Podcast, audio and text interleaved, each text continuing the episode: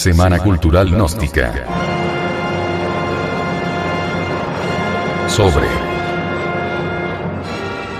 la psicología del despertar.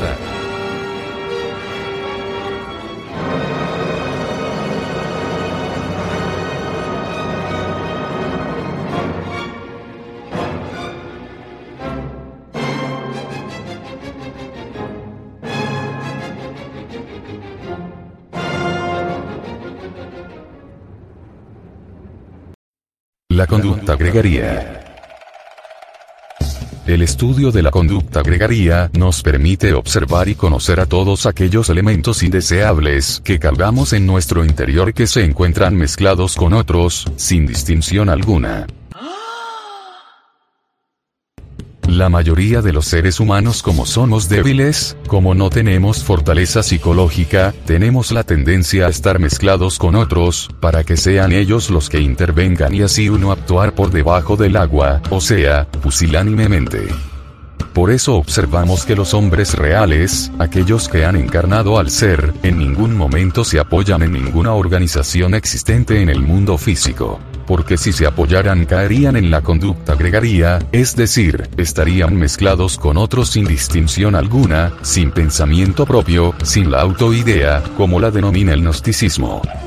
Desdichadamente, por lo general, tenemos la actitud de apoyarnos en otros y uno para actuar en los diferentes ámbitos sociales en los cuales tenemos que desenvolvernos, en ningún momento debemos actuar mecánicamente, por el contrario, antes de actuar, debemos hacer ciertas reflexiones donde nos integremos con nuestro real ser, para que sea él quien actúe en las diferentes circunstancias.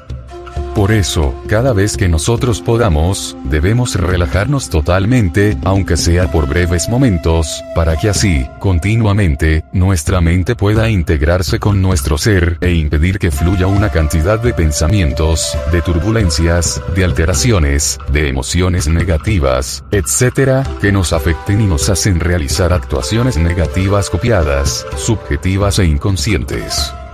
Cada vez que nosotros podamos debemos hacer una profunda relajación, rápidamente, y concentrarnos en nuestro ser íntimo, y reflexionar sobre las actuaciones que estemos realizando.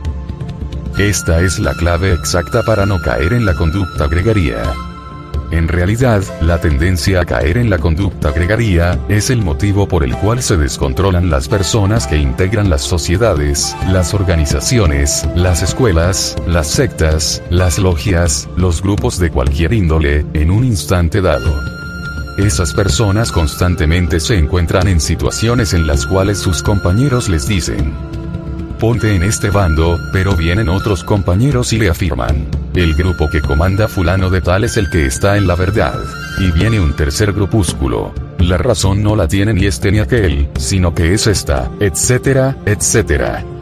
Casi siempre los miembros de las organizaciones sufren de estas situaciones.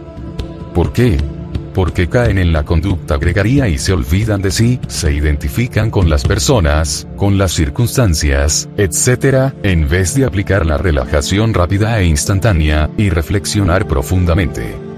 Uno en vez de identificarse con los acontecimientos de la vida debe reflexionar profundamente, y mediante la concentración y meditación, sobre lo que nos trata de agitar la mente y el corazón, de confundirnos o llevarnos a un conflicto.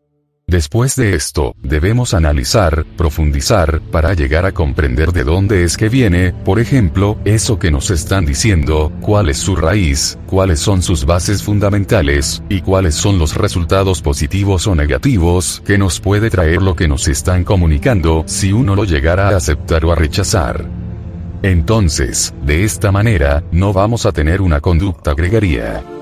Que si nos dicen, haz esto, ponte en este bando, creo acepta tal cuestión o cosa, no actuar mecánicamente, no caer en la conducta gregaria, sino reflexionar para llegar a conocer la voluntad del ser. Dios Padre. Si no hacemos esto diariamente, si no estamos constantemente reflexionando, entonces el ambiente exterior nos llegará a absorber en una totalidad absoluta complicándose nuestra vida personal.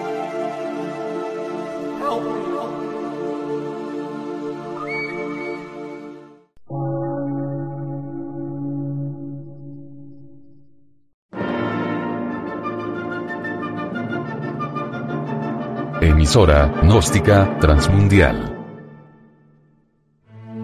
Por una nueva civilización y una nueva cultura, sobre la faz de la Tierra.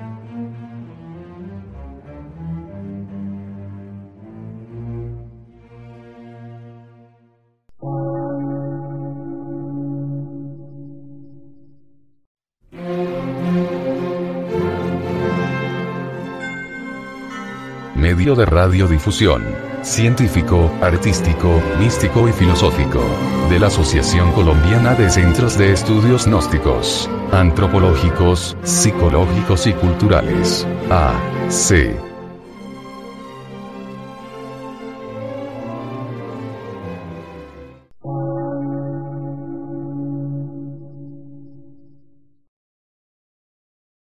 Lectura en movimiento. Difusión sin fronteras.